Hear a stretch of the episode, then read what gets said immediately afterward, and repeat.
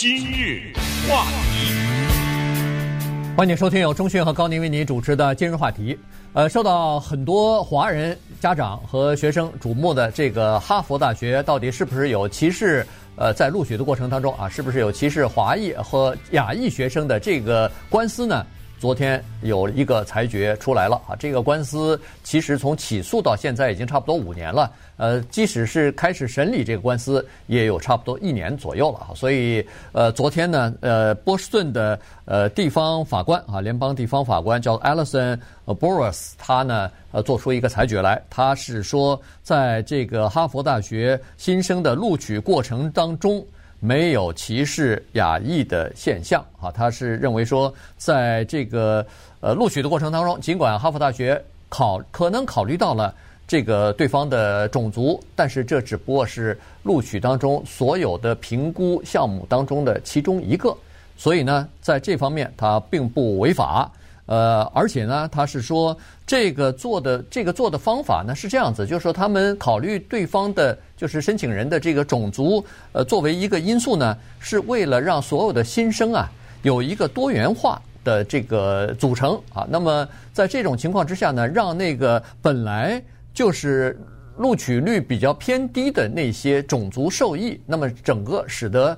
呃，这个种族多元化呢，越来越呃，这个组成呢越来越合理。那这样的话，实际上是让各所有的人都受益啊，让所有的包括学校、包括学生都受益。所以在这个问题上，既不是违法的，同时也没有构成种族方面的偏见和歧视。嗯，昨天的这个裁决呢，意义重大，原因就在于哈佛大学的获胜不是一所学校的获胜，而是全美国。就录取这个问题，一个新的指标，因为它的这种指标意义就在于，并不是哈佛大学只有这一所学校在录取的时候考虑逐一，而是美国有很多的学校，以后有一些诉讼，在它没发生的时候就没有了。呃，因为这里面有个先例了，除非你有更新的一个情况。除非你有更新的证据证明学校有所谓配额制，这是犯法的。顺便说一下，所谓配额制是什么意思？就是我规定必须得有多少多少有色人种，或者说另外反过来的规定就是亚裔不能超过多少多少。对，这种都叫做配额制，这些都是犯法的。只要不违反这些规定的话，以后这方面的诉讼就有点难。但是这里面有一个先决条件，那就是。一定要有最高法院的裁决，而最高法院会不会裁决不知道，只能知道的是这个案子肯定会送上最高法院。对，这是肯定的，因为亚裔团体他并不承认自己败诉，他说我要上诉，在这一层我是败诉了，接下来还有上诉法院，上诉法院完了以后还有最高法院。我们一层一层上诉，因为在上诉法院，如果亚裔团体获胜的话，那么哈佛又要上诉，所以呃，最终呢就是肯定上到最高法院去。那么如果最高法院不予受理的话，那么最后的上诉法院的裁决就维持了。那如果最高法院受理的话，那当然。该是怎么样的裁决就怎么裁决，但是有一点可以确定，就是这种裁决肯定不是全票通过，肯定是五比四啊什么之类的哈，肯定是非常接近的。因为之前的德克萨斯州的这些诉讼，关于平权法案的呢，都是比较接近的裁决。那么下面的问题就是，如果说它意义重大的话，那我们可能要最终回答一个非常核心的问题，就是任何的一所大学，公立私立，他在录取学生的时候。到底应不应该考虑族裔？这个就是这个诉讼背后的最核心的问题。亚裔团体，大家看到的图片，他们举的牌子，你会看到写一个标语是英文的，叫做 “race neutral” 啊，这什么意思？就是说，我们中不是不说叫有教无类嘛，对不对？他的意思就是说，你在录取的时候。拜托，可不可以不要考虑足一啊？你就说几项吧。对。啊，成绩好，咱们拿出来比；课外活动好啊，拿出来比；推荐信拿出来比，对不对？然后呃，比如说其他的一些方面，体育拿出来比可以，没问题。您能不能别把足一这一项写在里头啊？嗯。这个东西对我亚裔不公平啊，因为你写的话，你为了你多元，你为了什么？你照顾黑人，照顾西域的人是。您这不是牺牲了我了吗？对，对不对？他就核心的问题就是要回答这个。对，所以呢，现在亚裔的团体也好，亚裔的家长也好，他就有一个担忧，也就是说，呃，大学他是这么说，他说我没有配合，我没有一个具体的在招生之前我已经讲好了啊，亚裔不能超过多少，呃，这个西语裔人士呃必须要达到百分之几，那这不行，哎，那不行，坚决不行啊，他他即使有隐性的东西，他也不告诉你啊，他说没有，是没有，好，那。万一要是心你心里头有这样一个杠杆呢？你或者录取的官员当中，他心里头有这个杠杆呢？那他就会考虑这个种族因素就要多一点哈。这个是亚裔的父母亲所担心的，因为这个也不是没有发生过啊。在上个世纪二十年代之前，在犹太人的身上就发生过啊。当时哈佛大学以前我们还曾经讲过，讲过多次了，哎，讲过多次。犹太人这个呃这个种族，他们学习非常的优异，他们的文化当中对教育非常重视，这个是有传统的。所以呢，在哈佛大学一下子呼呼啦啦的这个犹太人，尽管在美国的整体的人口当中占的比例还不到百分之四，呃，不到百分之三吧，大概那个时候，呃，结果在哈佛大学里头一下子呃上升到了恨不得百分之四十都是犹太人，所以。后来才采取了一些办法来，呃，就是限制啊。那个就是有特别具体的配额。对。啊，就是不能超过多多少。对，那个就开始。嗯。所以现在的这个全面评估，其实就是从那个时候来的。在那个时候之前，就是靠学术成绩，你考试成绩给我拿出来，你高中的成绩拿出来，结果人家犹太人一个一个的都比别人好啊，所以呢就进来了。进来以后看看不行，光靠这一点啊。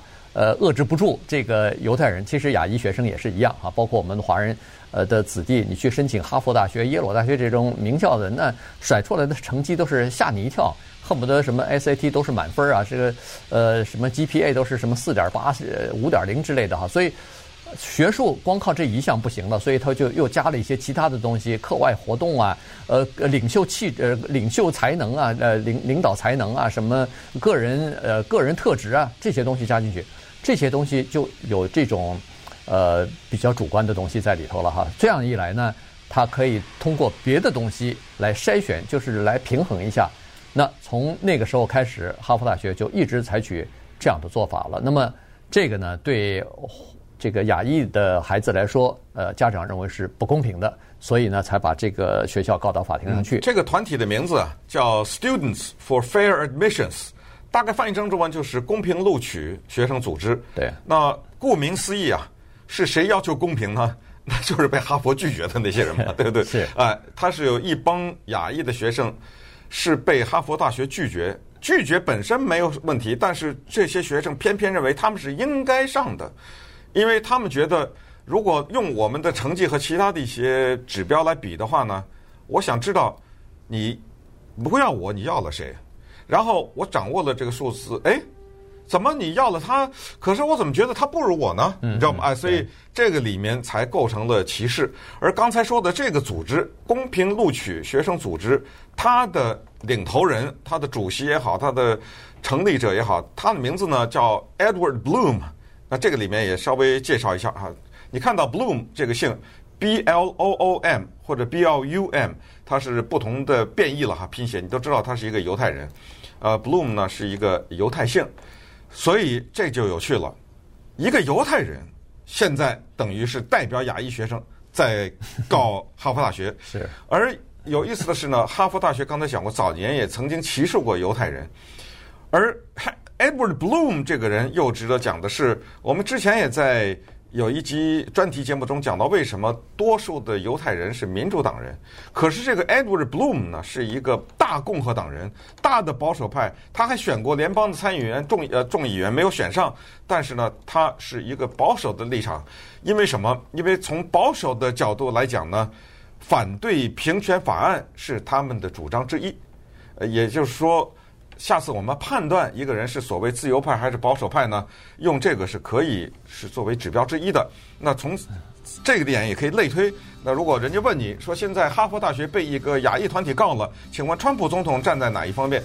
哎，如果你比较呃关注美国的政治的话呢，你就会可以毫不犹豫的就是回答他是站在亚裔这方面的。呃，川普总统呢是指责哈佛大学的，呃，他认为。哈佛大学的这种追求多元化的做法，不光是伤害了亚裔，也伤害了白人呢。啊，所以在这个意义上说呢，他当然没有办法干预哈佛大学或者干预任何的一个法官的决策，但是他有一个办法，他可以任命联邦最高法院的法官。哎，这个东西呢就会生效。卡瓦诺啊，会不会到最后变成那个关键一票？那稍待一会儿，我们再看一看审理的过程当中一些有趣的在法庭上的一些经过，以及这个案件呢，它往下发展会是怎么样？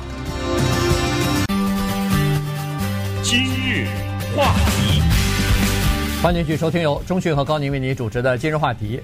呃，昨天呢，法官就这个哈佛大学在录取新生啊，这这个主要指的是大学的本科生，呃，时候有没有歧视亚裔申请人的这个案子呢，做出了裁决啊。他们说没有，没有违宪，也没有违法。尽管他们的这个录取的程序并不是尽善尽美，还有提高的空间。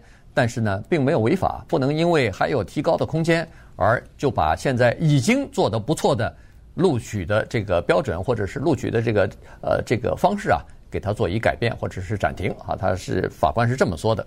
呃，哈佛大学我们都知道，它是全球入大概是录取率最低的几个学校之一吧。它要求这个。进入到哈佛大学的，他这个筛选的过程是非常的苛刻的啊，非常严格。今年的秋季的录取率呢是百分之四点五，也就是说四万三千三百三十名申请人当中只录取呃一千九百五十人，而这一千九百五十人当中呢，肯定有一些学生是被好几个学校所录取，所以真实真正的去今年秋天啊开学，现在大概已经开学了，呃去上到哈佛大学的。只有一千六百六十人左右，也就是说，差不多有三百人，呃，转到就是被别的学校录取，人家没到哈佛来，到其他学校来了。那么这等于是什么呢？等于是你这么想，每二十个申请人当中，有十九个被拒绝，呃，这个这个差不多就是这样的一个比例啊。呃，这个呢，对呃华人来说呢，它是这样子哈。今年的呃亚裔的学生呢，录取率呢，大概是在百分之二十五点四。呃，黑人呢是十四点八，呃，然后西语呢是百分之十二点四，国际学生大概是百分之十二左右啊，其余的就是呃白人加其他各个族裔的这个学生了。呃，从这个亚裔的学生的录取率来看呢，还是仍然很高的哈，大概是在白人呃之后的第二名，就是百分之二十五点四。所以这个案子呢，亚裔不太占优的原因就在于说，在整个美国的人口当中，亚裔的比例远远没有达到四分之一啊，呃，远远可能百分之十都不到，但是录取率已经在百分之二十五点四了。所以你再说哈佛大学歧视亚裔学生，有的时候呢，法官大概也想，哎，已经有百分之二十五点四的人被录取了，您是想怎么着？百分之四十、百分之五十都被亚裔录取，这就这就对了吗？哎，他尽管嘴上没说，但是心里头一定。有这样的一个念头，或者是有这样的一个评估的这么一个呃秤吧，所以呢，在这种情况之下，他真的也就是做裁决的时候说没有没有，至少是没有针对性蓄意的要想这个歧视亚裔。对，没有歧视有什么？有一点呢是双方都没有争议的，就是哈佛大学绝对的考虑了族裔。而且他是理直气壮地说：“我考虑的原因就是为了我的大学里面的学生构成是多元的，这是我的追求。所以我在考虑录取的时候，我的确考虑了这个人他是黑人，他是西域人，他是什么背景，可能某一些方面稍微差一点，但是为了逐一和多元的考虑，我就要他了。嗯，对。然后我这个是不是完美的？是不完美？那我反问你。”哈佛大学说：“你告诉我哪个美国大学的学校是完美的？你告诉我，是 对不对？你这个说，就是因为我的整个的制度小有不完美，你就用这种方法惩罚我吗？你就判我败诉，说我歧视你吗？所以他也非常理直气壮，从他的校长到录取办公室主任，到代表哈佛的律师 Bill Lee，我们以前专门介绍过这个人，华人呢，嗯，代表哈佛大学的首席律师是一个华人，这个意思就等于是现在。”构成了一个亚裔团体和亚裔团体之间的和亚裔人之间的一个诉讼了，因为好多的学生作为哈佛大学的证人，替哈佛大学讲话的那些人是亚裔啊，有越南的呀，有哪里的，他们说哈佛大学没有歧视啊。可是有意思的一幕在法庭上，就是 Bill Lee，从我们记得以前跟大家讲过上海人啊，他在辩护的时候就。对那个刚才说的亚裔学生公平录取组织就说，他说有件事儿我很费解啊，你们现在在告我们哈佛大学，说我们歧视，你为什么拿不出一个证人来？呃，他就说我现在啊要求不高，就你拿出一个学生来，你不是有一大堆吗？被拒绝，你就给我一个。今天把他带到这法庭上坐下来，你告诉我他姓什么叫什么，然后什么成绩来，咱们拿出来说，你为什么觉得你被歧视？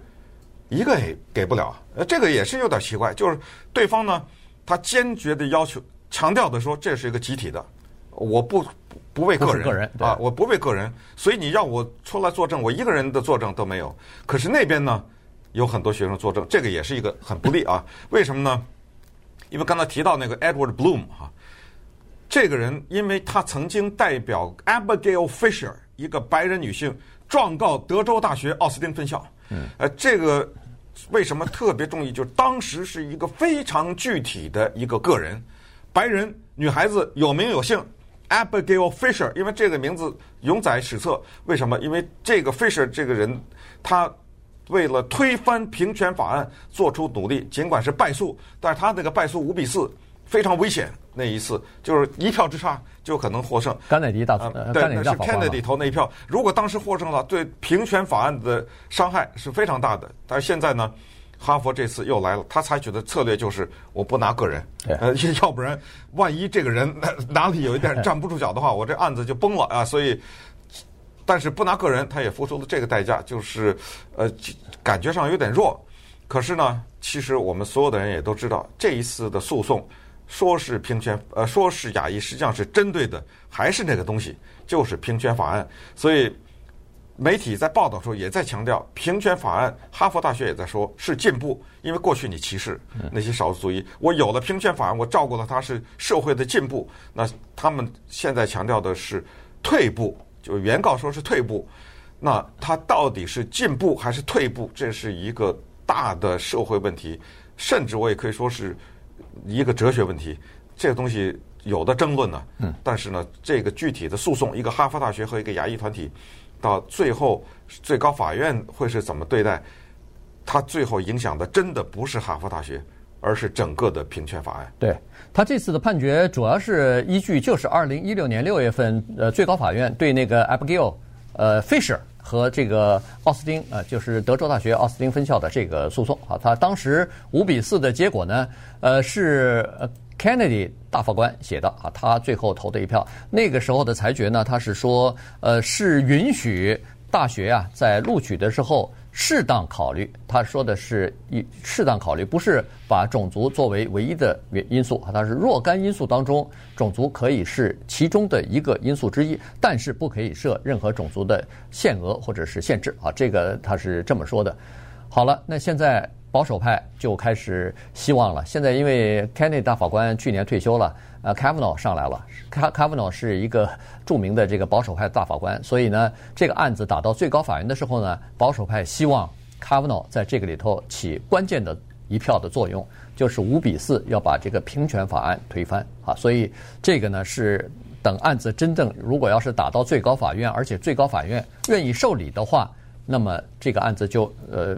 有的看了啊，呃，在这个审理的过程当中呢，有一些非常有意思的数据就给公布出来了。因为这些数据如果没有法庭的审理的话，你是永远也不可能看到。这绝对保密的。对，这个是大学这个录取新生的时候，他们的所有的申请人的资料全部在里头，十五万五千份，一共是过去六届学生录取的情况。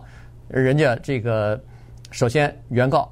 这个就是学生公平录取这个组织把要求法院呃要求法院让这个哈佛大学公开，哈佛大学也就公开了。呃，然后呢，他在这里头就发现有几个问题。其实以前我们曾经在今日话题当中也讲过啊，这里头有几个我觉得特别呃特别有意思，还是要拿出来跟我们的听众一起来分享一下。一个就是叫做校友的子女的这个呃优势啊。